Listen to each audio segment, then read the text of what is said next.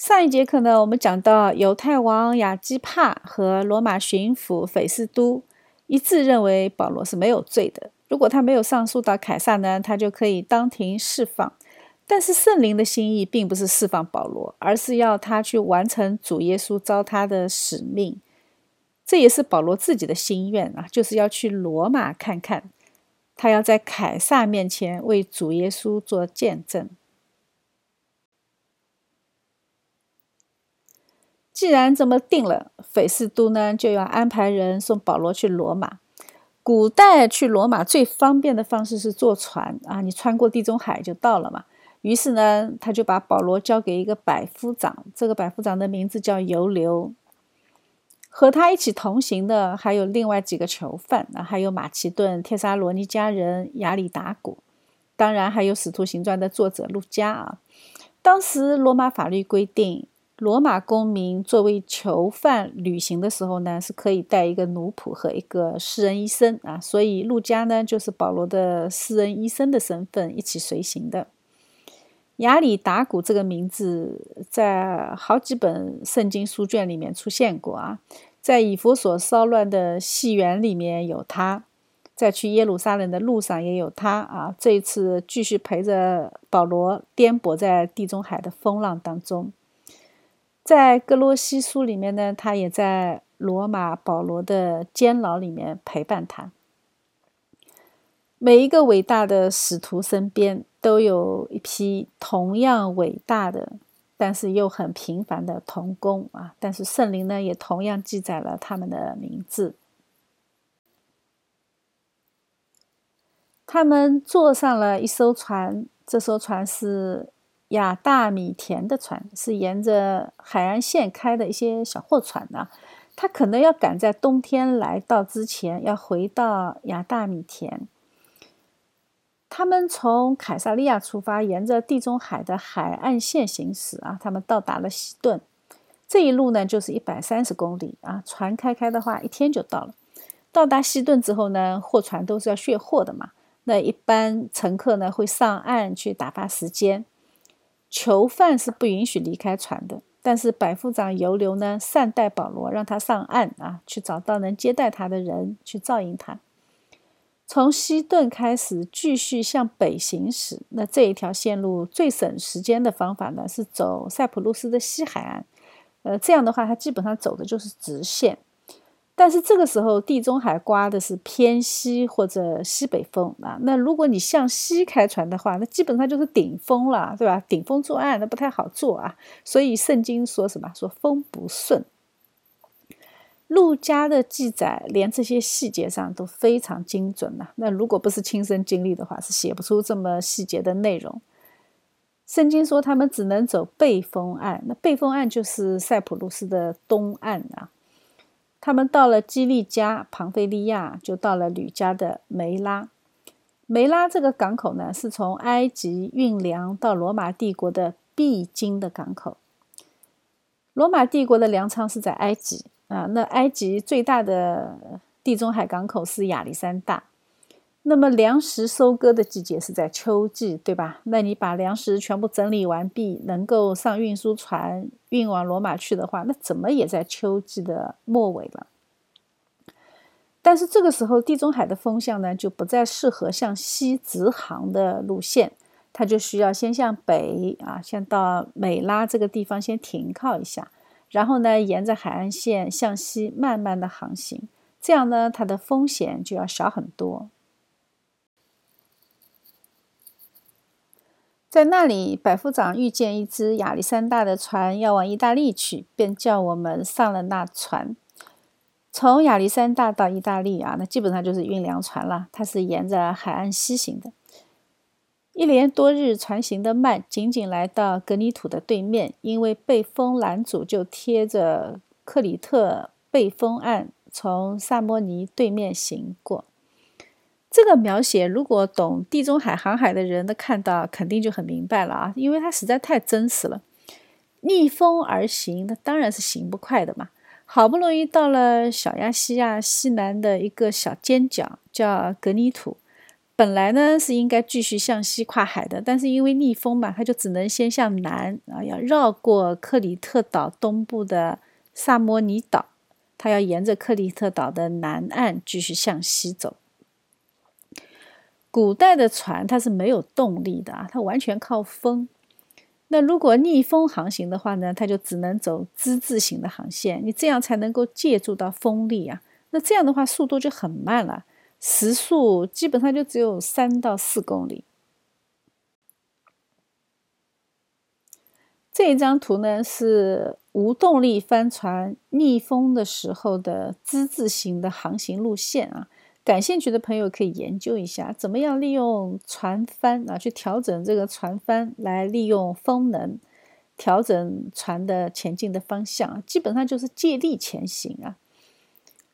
我们要知道，古人的智慧，那真的是一点都不比今天的人差的，可能还是今天的人更笨一些。我觉得啊，工业的进步是人类一代又一代知识累积的结果。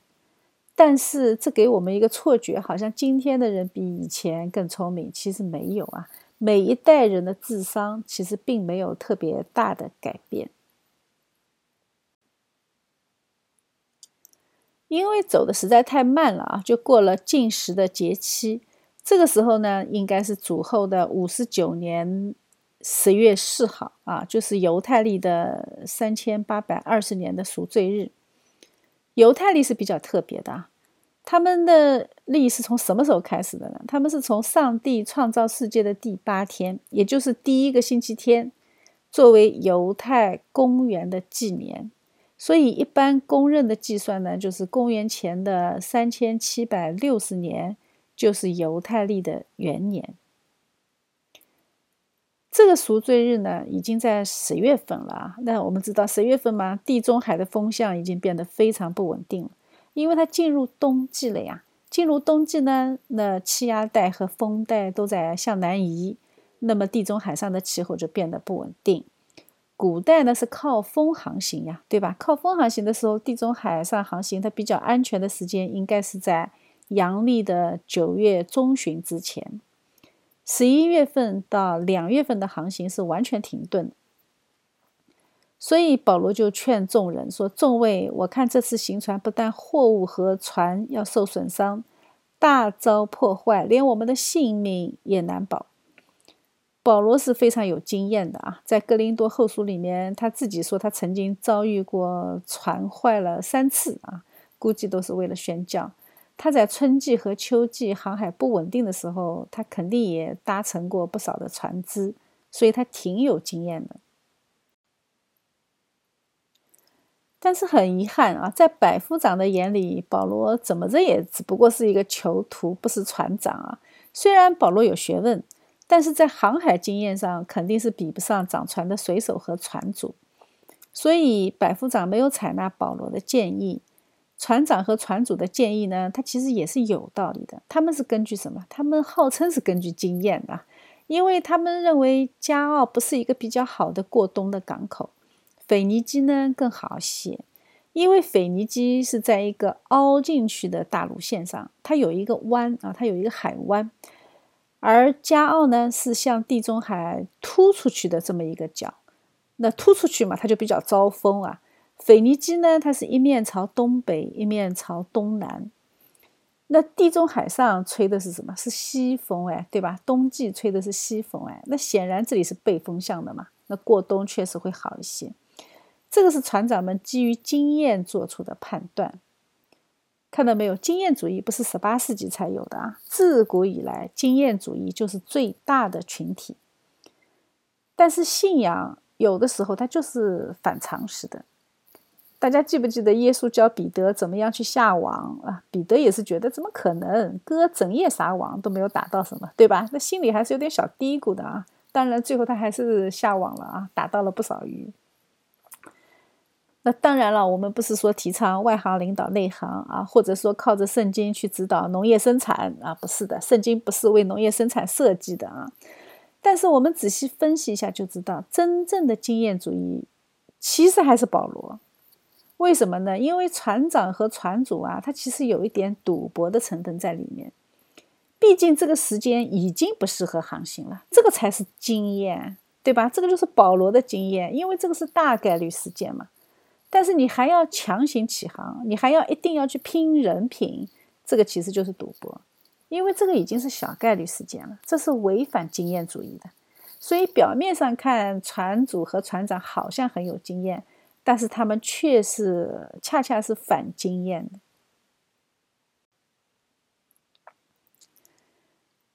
一个罪人啊，一旦他自信起来，那真的是连撒旦都会来帮忙。这个时候呢，微微起了南风啊，他们以为得意，就起了锚，贴近克里特行去。不多几时，狂风从岛上扑下来，那风名叫有拉格罗。这个季节的南风是很反常的，它往往不会持久，对吧？因为持久的是季风。反常的南风呢，它就不是季风，它就是一个呃，可能是一个小型气旋引起的一个短暂的局部的气候现象，它是不会长久的。但是船长们觉得自己运气挺好，马上就出发，抓住机会啊！结果呢，结果也马上被打脸。它这里有一个风的名字叫有拉格罗啊，这个有解经家分析说，这个词可能是拉丁文东北风的意思。地中海秋冬季节经常有这种气旋风暴的啊，就是北方来的冷高压气团和南方来的暖风相遇，它就会形成中纬度的低气旋。那么当低压中心在北方的时候，它就吹西南风；那低压中心移到南方以后，它就会吹东北风。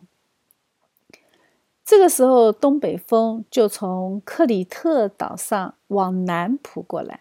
那我们知道船在哪里？船是在岛的南部的水面上，对吧？那北风一吹，这个船它就会离岸越来越远。那没有动力的船，它是没有办法主导自己的方向的。你风向不对，风力你就不能够借助嘛，而且反而风力会帮倒忙。然后就一直把他们吹吹吹啊，把这个船一直吹到一个小岛，这个小岛的名字叫高大。在那里呢，他们好不容易找到陆地，他们可以靠着海岛的海岸线背风而行，所以他们在那里呢就收住了救生的小船。哎，这里又有个细节，他为什么要收小船呢？因为一般小船呢是拖在大船的后面啊，是为了登陆用的。因为大船吃水比较深啊，有的时候靠不了浅滩，所以它需要小船去靠岸。但是当风浪大的时候，小船就会去冲撞大船，它就会引起船体的损伤。所以碰到大风浪的时候呢，就要把小船收起来，收到大船上啊，这个就是免得他们互相撞击。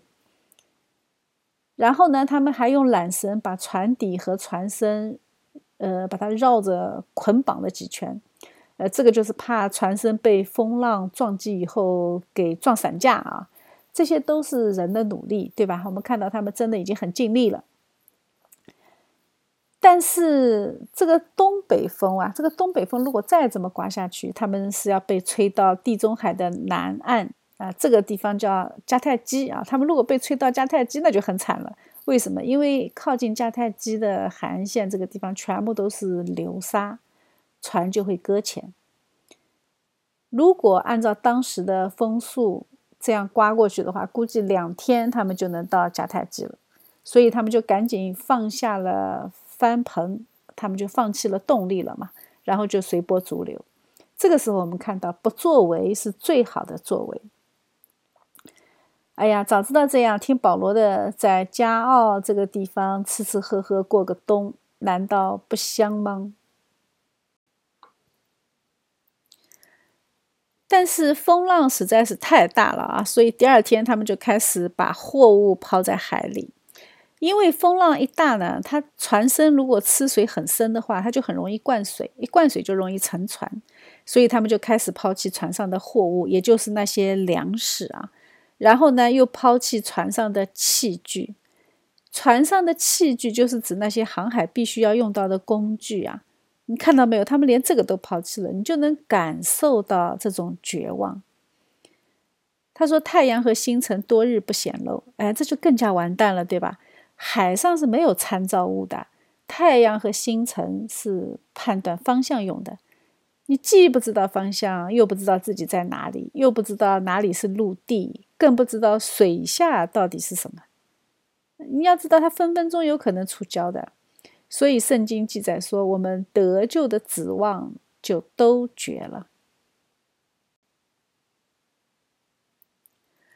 到他们连命都快没有的时候，人就吃不下饭了，对吧？那这个时候保罗就站出来对他们说。I told you so，哈哈，就是终于轮到保罗来说话了。你们本来就应该听我的啊，不离开克里特岛，免得遭这样的伤啊。整船上应该有两百七十三个，呃，像罗马士兵啊、囚犯呐，还有商人呐、船员啊、百夫长啊，那包括船长啊那些啊。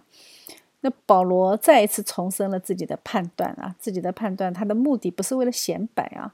而是要加强自己说话的权威，因为接下去他要求众人都要听他的，因为全船的人啊都不知道明天在哪里啊，就保罗自己知道，因为保罗知道自己一定会到罗马，所以他淡定的口气呢，就给大家吃了一个定心丸啊。他说：“你们的性命一个也不时尚，唯独时尚这船。”他为什么这么肯定呢？因为。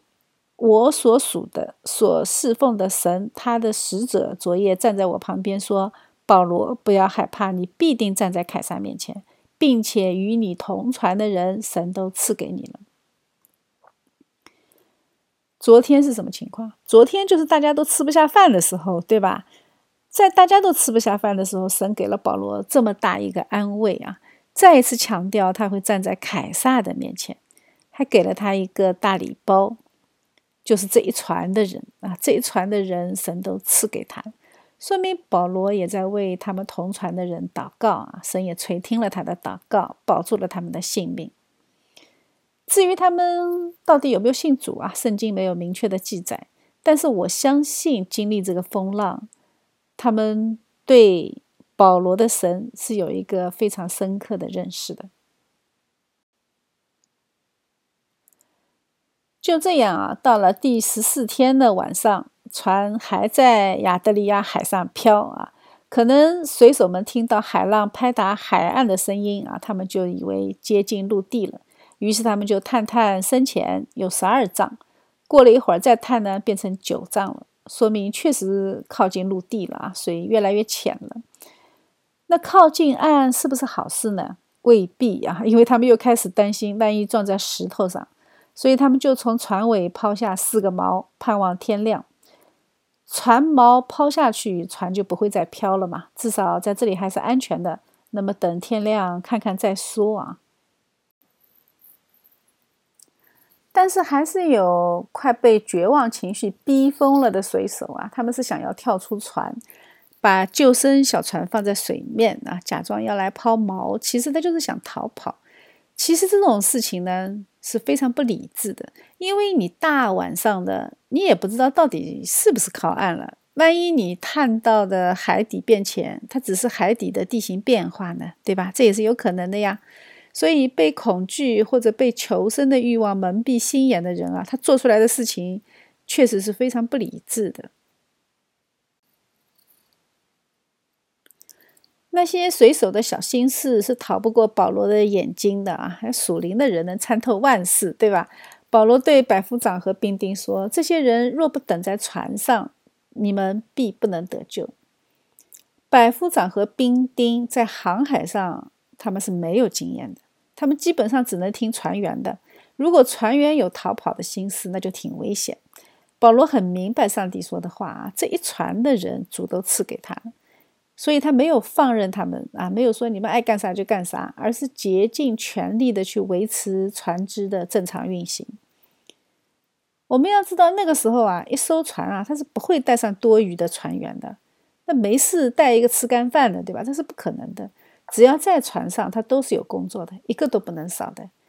你特别是在大风大浪中，你要去靠岸啊，那水手的工作，那真的是一个都不能少。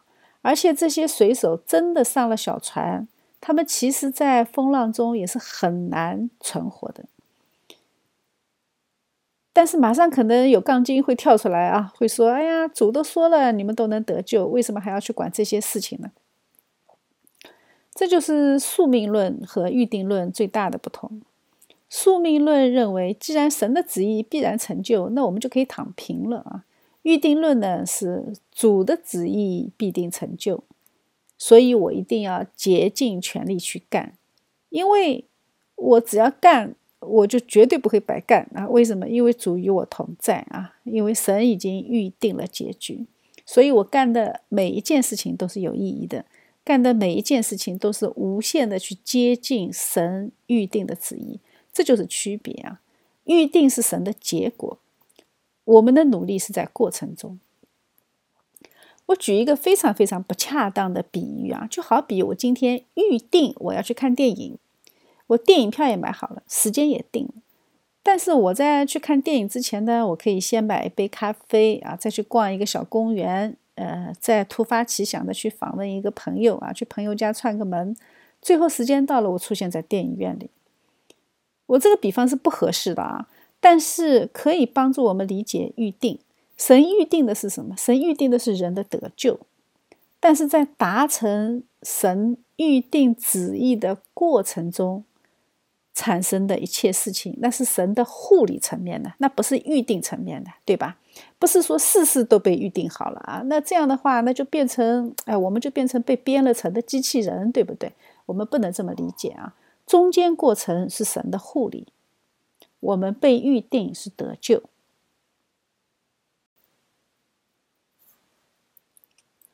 我们来看一下这张地图啊，你就会发现这场海上漂啊。它其实就是一个神迹。要知道，这个时候地中海刮的是西风，对吧？应该是西风季，风应该是从西面吹过来的。但是莫名其妙的来了一阵东北风，然后这场东北风呢，先把船吹向了西南方啊，然后呢，然后风向又转了，把他们吹到了西北方向的马耳他岛的附近。哎，我们要知道，这艘船当时可是放下了风帆，彻底躺平的状态啊！反正也没啥好做的，对吧？被风吹得晕头转向的，连自己在哪里都不知道，连太阳、星星都没有，他们彻底找不着北。但是在这个十四天里面，他们居然漂了一千公里，那平均时速就有三公里啊！那我们回想一下，那个时候他们沿着海岸线呈之字形，非常努力划船的这个速度，其实也就只有这样了，是不是很意外啊？哎，这绝对就是个神迹啊！但是当时没有一个人会认为这是个神迹啊，大家都认为这是个灾难。由此可见，当神迹降临到我们的时候，有时候你是无法理解的，我们甚至还会以为自己在最大的苦难当中。但是恰恰这是神迹彰显的地方，神借着这个事情，把百夫长、罗马兵丁和船员们都赐给了保罗。如果他们还是靠自自行的，自己靠着自己的努力，呃，时速三公里再这样跑的话，呃，罗马兵丁和船员们没有一个人会听保罗的。这就是神迹啊！大风大浪，所谓的船难，那都是上帝使用的背景环境。神是真正下一盘大棋的，我们人类自己的打算，那都是小算盘。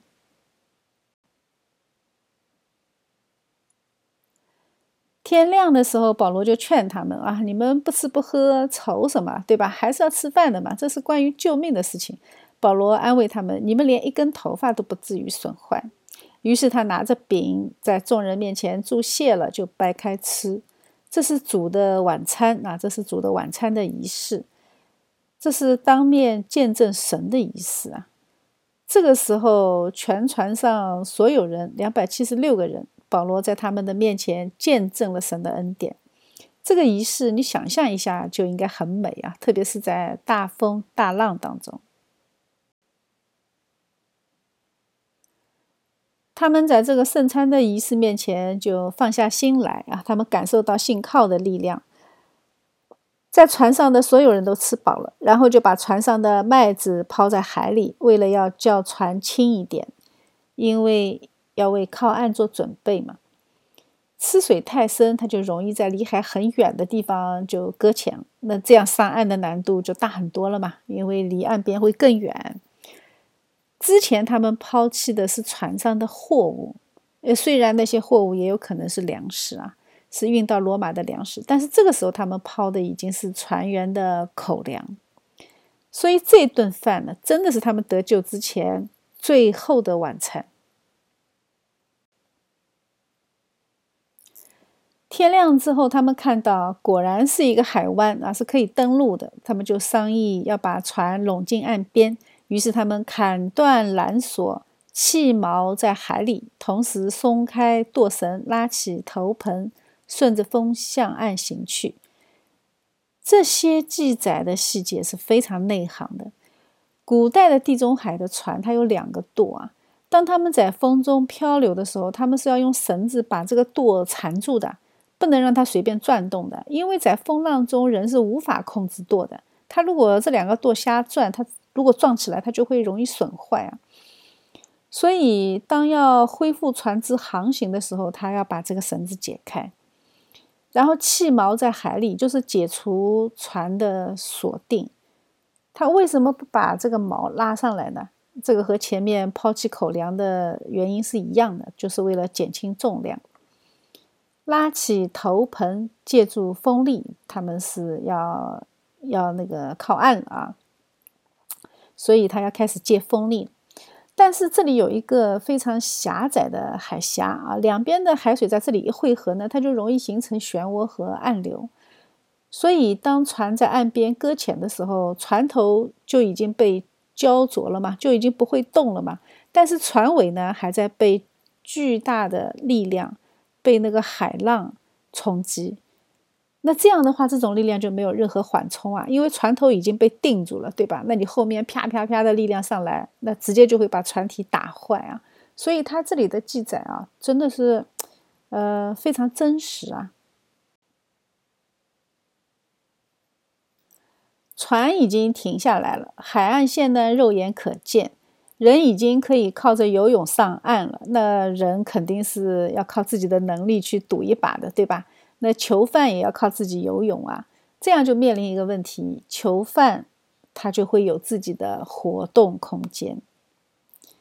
那么个人管自己游泳的时候，谁能够管囚犯游到哪里去啊？对吧？所以呢，罗马兵丁的意思就是要杀了这些囚犯，怕他们逃跑。但是这个时候，百夫长要救保罗，不允许他们这么做。于是呢，就是安排会游泳的先上岸啊，然后呢，囚犯呢应该是被木板和船上的浮力物品带上岸，这样呢，他既不失去控制，也安全登陆了。在圣经里面，百夫长、千夫长的形象好像都还是挺正面的啊，至少还是有法律精神和服从命令的精神气质。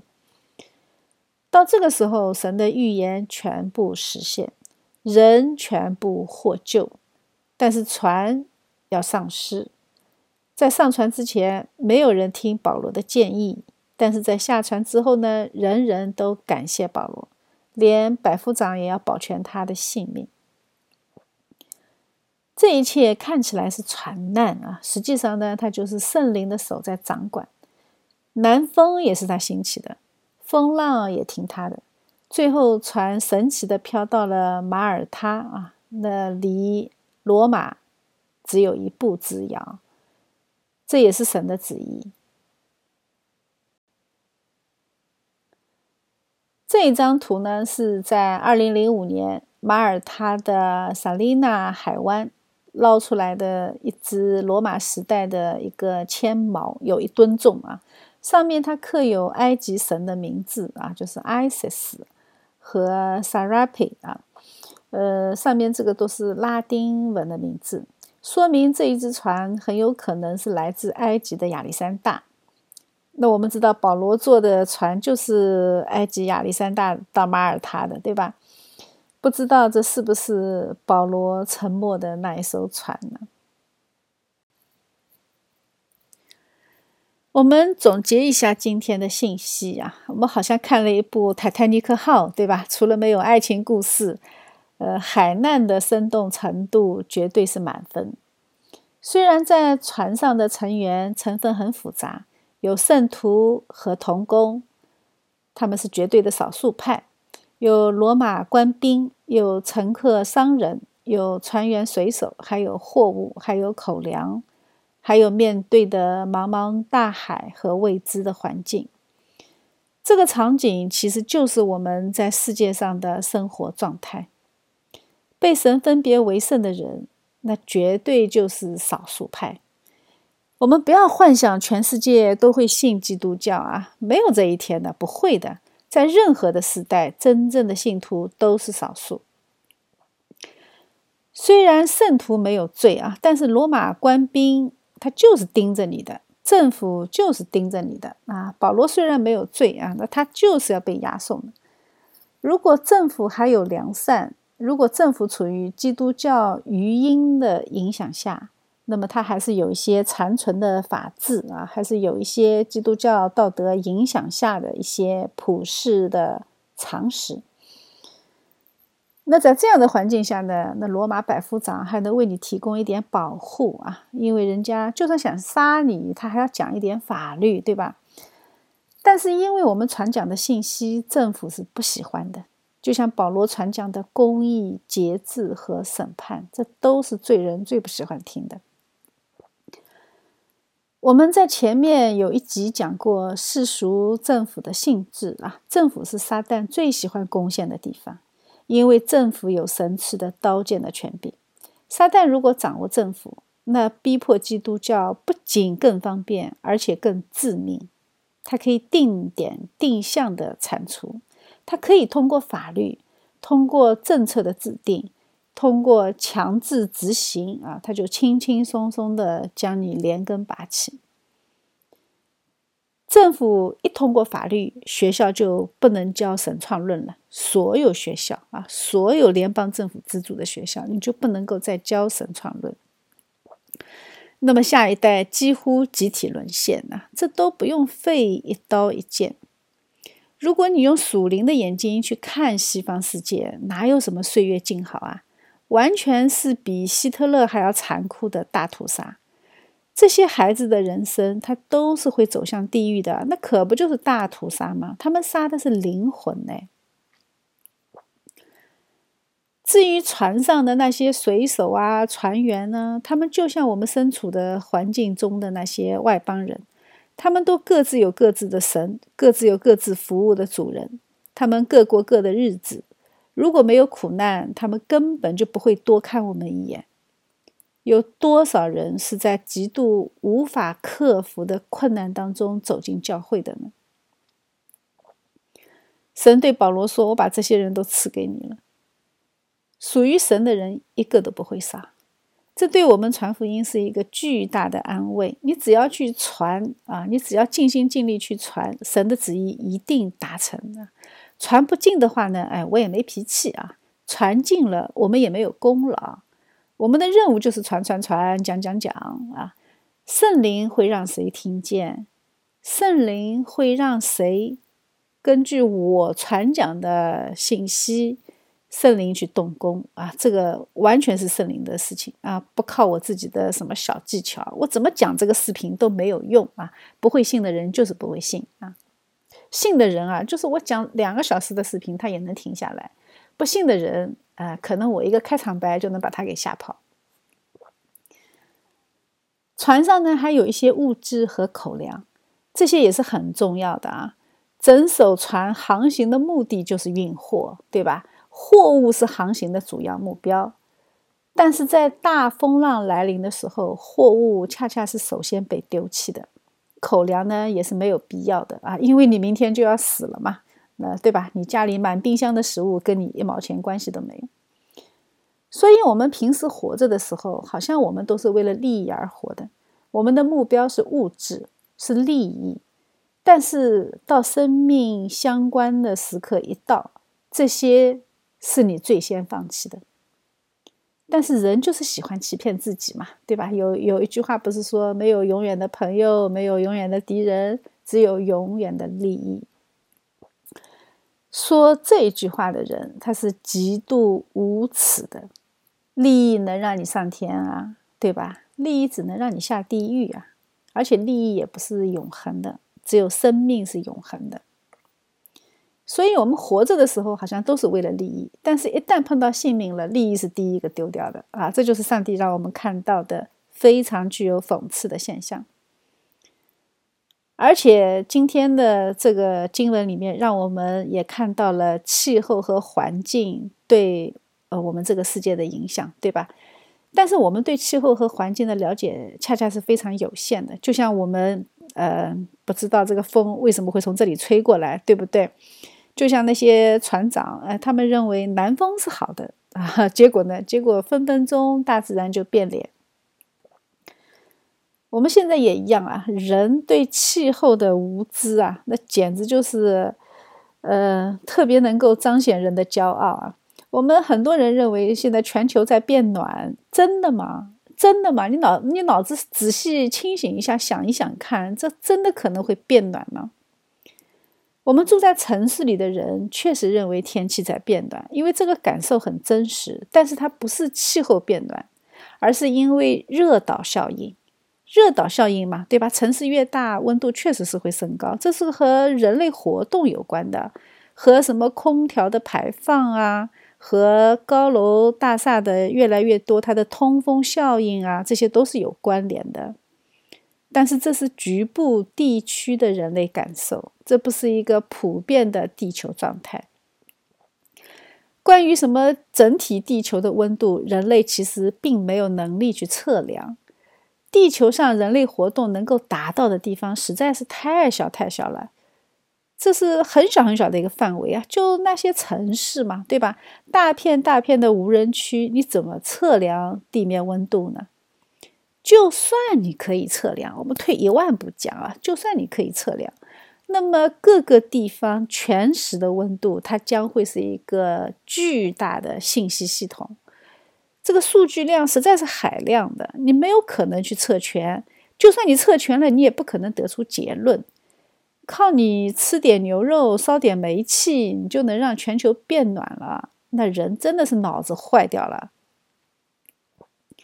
而且更自大的人，居然是想控制气候，想改善气候，想什么呢？对不对？有一个美国的脱口秀演员，他就说，在人类存在之前，地球就已经存在了。地球震一震，人就得灭亡。你还想着改造地球，那实在是吃多了撑的啊！我特别喜欢那个脱口秀演员，他说的特别好玩。今天这个章节的内容里面，我们看到环境和气候，那绝对都是在上帝的手里，都是上帝在掌管的。人放下风帆，选择跟随上帝。结果呢，在风浪中，他们保持平静的心，该干嘛干嘛，这才是正确的。上帝的风依然会把他们送到马耳他。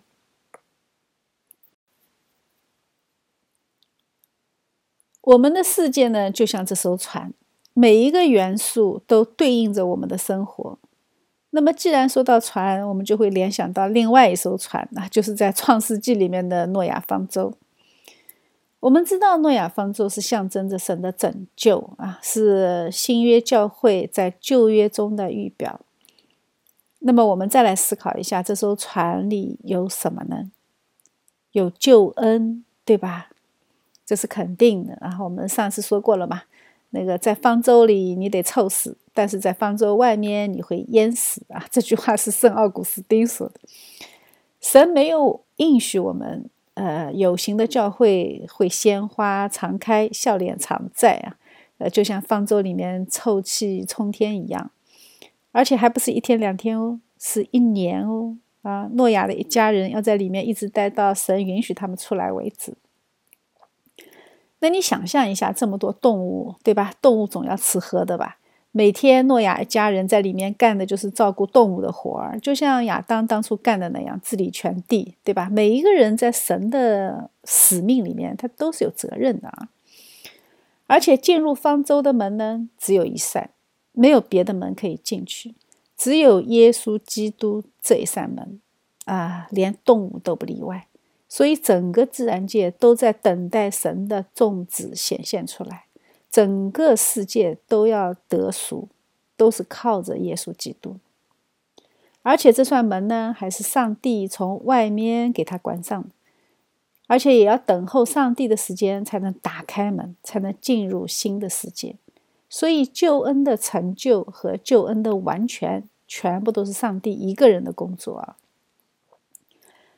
在这一艘船上，我们要注意啊，没有外人，只有家人，只有父母和孩子，只有男人和女人。家庭的两种结构啊，属灵的家庭是父子，属世的家庭是男女。看见没有？两种家庭结构都在里面，这就是人类全部的社会关系。其他的关系全部都是建立在这个关系之上的啊，是这个关系之上衍生出来的其他关系。我们不要以为家人在一起就没有纷争了，不会的啊，哪家没有吵架的事儿，对吧？该有的矛盾都有，但是在里面怎么样过日子呢？圣经说，爱是恒久忍耐啊。因为你对新的世界充满盼望，你就可以有很久忍耐。神拯救我们的方式是他设立的方舟，那么方舟完美吗？不完美啊！属世的方舟它一定不完美，因为里面装满了不完美的人和不完美的动物，所以我们不要去追求世界上它的一切的完美或者美好。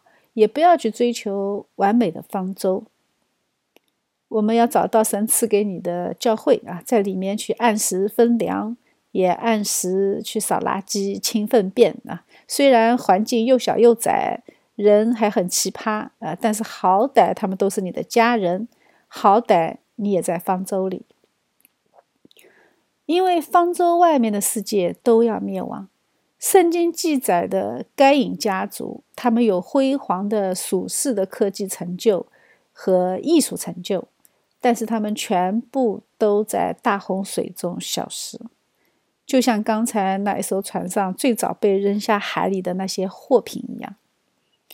如果没有上帝的怜悯，没有上帝的应许，一个都不会少，我们就没有人能够在风浪中存活。上帝说：“你们若爱我，就必遵守我的命令。”进入教会这个事情，其实最能体现出一个人是否遵循上帝的命令，他也最能够反射出一个人身上的骄傲和虚否。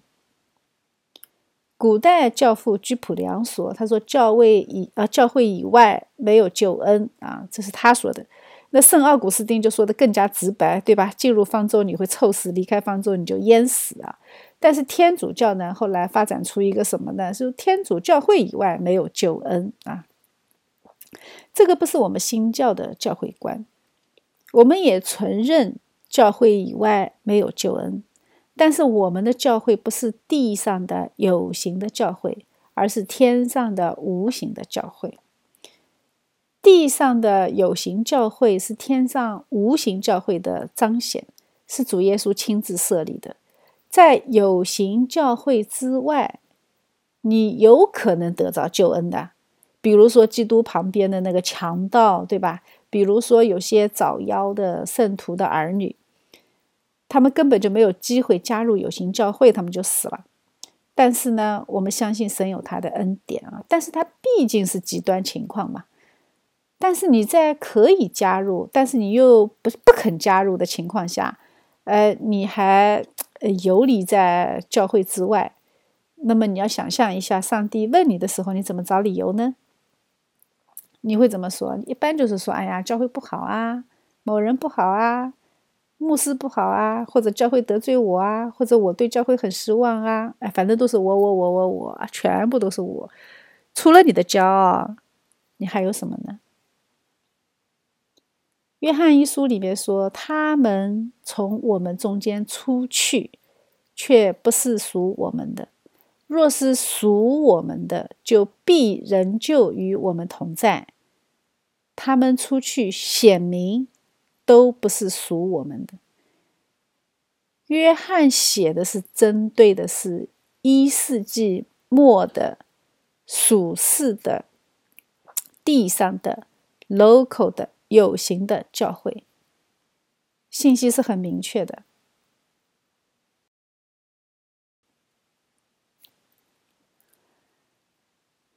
其实吧，现在游离在教会组织以外的，做一个做一个游离状态的基督徒，这个其实太普遍了啊，这样的状况。所以呢，我一直觉得有必要帮大家理清这个关系啊。我们用一个集合来做逻辑题，就很容易理解了。主耶稣亲自告诉我们在地上的有形教会里面是有稗子和麦子的，也就是说，有形教会里面是有很多人不得救。有一个基督教的机构曾经做过一个抽样统计啊，就是在现在的信众状况中，就是在教会里面的那些人啊，你去抽查他们的信仰状况，他基本上不到百分之十二的人是可以得救的。他这个数据呢，不是说按照人的行为去判断他有没有得救，他还没有考虑到人的行为啊，他只考察人的信仰，就是你信的是什么。你信的内容是什么？是不是三一真神？也就是说，最基础的信主的内容，就连这样，人数也不到百分之十二。那真的信徒组成的无形教会，肯定范围要比有形教会要小，对不对？例外的情况不在这里说啊。那例例外的情况，强盗不在这里啊。其他被神特殊待遇的人，我们这里不做讨论啊。我们只讨论一般情况。那么一般情况下，你连有形教会都没有进去，你怎么就能这么自信的已经在无形教会里呢？你就这么自信你会是一个例外呢？我不知道你的自信是哪里来的。我这辈子就没有例外过啊！二选一的单位年终大抽奖我都没有抽到过。那个时候是凭凭票的尾号嘛，抽单双号嘛。对吧？那抽单双号，那你肯定有一张会中奖，对不对？因为我手里有两张票嘛。结果呢？结果他都能完美的将我跳过，所以我绝对就不可能是一个例外啊。我们这么简单的逻辑能力总是有的，对不对？我们按照集合来看一下嘛，对不对？你得在有形教会里面，呃，你还得在保证在有形教会里面你信仰比较纯正。那你信仰纯正，你还得保证你能活出来，你能行出来啊！那你还要有圣灵的能力帮助你去有真正的生命的成长。这个圈子是越来越小，越来越小的。结果呢？哎，你大圈子不进，你一定要挤到例外的那个小圈子里去。那例外那个小圈子里都不在这个世界上啊，都是在上帝的旨意当中。所以不要那么自信啊！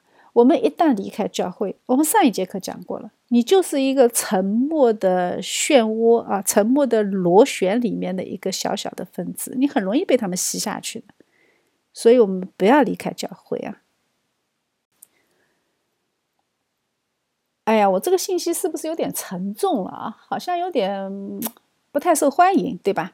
但是真话难听啊，你们还是要听我烦一下的嘛。呃，我们最后来讲一个比较有意思的、比较轻松的有关逻辑的事情啊。呃，我们前面刚刚讲了集合，对吧？那集合是逻辑的一部分啊。我们再来讲一个比较有意思的一个逻辑逻辑题啊。呃呃，不是题，是故事啊。我们大家听传难听得有点烦啊，听教会论呢也有点沮丧啊。难道我真的要跟他们一起凑下去吗？哎，是的啊。你一定要跟他们一起凑下去，凑着凑着凑着，没准你就改变世界了。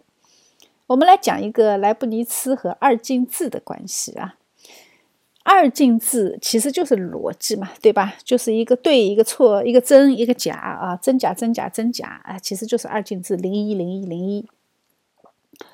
二进制呢是莱布尼茨最先设想出来的啊，在他呢，在他的呃大脑里面，他设想了一个进位制的一个新的系统。这个系统里面呢，只有两个符号，一个零和一个一。零呢代表空位，一呢代表实位啊，就是实体，一个是空的，一个是实体。他为什么要用这两个符号呢？因为他觉得这两个符号是具有数的超越性。这个就来自于莱布尼茨的神学思想。你一旦有超越的概念，你就一定是来自于神的啊。莱布尼茨是信神的。他信的还是一个三一神啊，就说明他的信仰还是纯正的。至于他后来有没有怎么改变，我不知道。但是至少他在设计呃这个二进制的时候，我觉得他的神学思想是很正统的。他要表达三一神的创造，他想用数学来表达。我们前面有一节课讲过，对吧？数学是神创造世界的语言，对吧？这个是伽利略说的啊。嗯，莱布尼茨呢，他受的是受到的是古希腊的毕达哥拉斯学派的影响。那毕达哥拉斯的学派是什么主题？大家还记得吗？以前讲过的，万物皆数，对不对？所以呢，他就把整个宇宙看成是由数构成的。而且呢，整个宇宙是和谐的，因为它是由同一位神创造的嘛，所以它背后的规律是一样的，它互相运作的方式是和谐的，这是他的神学思想主导的。那么对于莱布尼茨来说，所有创造物是上帝从虚空之中创造出来的，而虚空呢，他用数字零去表示。创造呢是从无到有，对吧？所以创造呢，那个就用一来表示啊。上帝是用数字一来表示，他觉得 OK 了，够了，这两个数字就可以代表一切了。从这一对数字零和一里面可以产生所有的数字，因为上帝就是从虚无当中衍生出整个宇宙。那如果仅仅停留在这里呢？我们只能说莱布尼茨脑洞确实开得挺大啊。但是大数学家的脑洞远远不止这一些，他可不是一个简单的数学家，他是近代历史上少有的通才啊！那真的是天才一般的人物啊，和牛顿是可以比比看的，对吧？他和牛顿是同时发明微积分的。他呢，还将二进制用于解释。造物主创世和三位一体的问题，看见没有？这个就很牛了啊！他说零象征着虚空，之后呢，创造出天和地，所以第一天呢，一就存在了。第一天创造了天地啊，他就一直创造到第六天，对吧？最后在第七天，万物都已经存在了，神就安息了，对不对？因为所有的一切都已经创造完成。所以最后一天安息日是最完美的，而圣经里面说人子是安息日的主，也就是上帝，对吧？那么我们根据二进制就可以看到，七可以被写成一一一，就是在二进制里面，七就是一一一，在七里面没有零，零是代表虚呃空虚混沌，对不对？在七里面。是三个一，没有零，所以七呢又是上帝的数字啊，又是上帝神的数字，对不对？当它换算成一一一的时候，它里面没有零。他说，在它毫无黑暗，对不对？而且只有用数字零和一来表达的时候，我们才能够理解第七天的完美的神圣性。它是完美的，它是神圣的。数字七，它就是三位一体最好的表达。为什么？因为当把七写成二进制的形式的时候，它是可以写作一一一，对不对？那么这个时候，三个一放在一起，成为一个整体的二进制的数字七，它代表的是安息日的主，而且它也代表一一一，也就是说，三个一模一样本质的上帝。因为三位一体的神圣性和完美性，所以他觉得二进制数字的一一一就具有同样的神圣性和完美性，而且和它相对应的十进制的数字七，在圣经里面也是意味着神圣和完美，所以他觉得，哎呀，我们应当引入二进制的解释，我们这个二进制的解释就可以帮助我们更加容易理解三位一体的问题。但是当时吧，没有人觉得他这个设想有什么用啊，大家只觉得这个是开脑洞的故事嘛，对吧？嗯，想的很好啊，神学上也很健康，对吧？但是实际上有什么用的？没用啊，因为那个时候确实没用，那一七零一年的事情，对不对？但是，一直到计算机语言开始使用二进制，哎，他这个思想。那简直就是催生了今天的信息革命。我们看到没有，在信仰中，你每日瞻仰他的荣美，每日思考神的深邃，昼夜沉浸在神的话语中。你在神的话语中，在对神的认识中，你不知不觉就改变了世界。这就是神话语的力量。让我们永远跟随他，愿神的话语引导我们前行。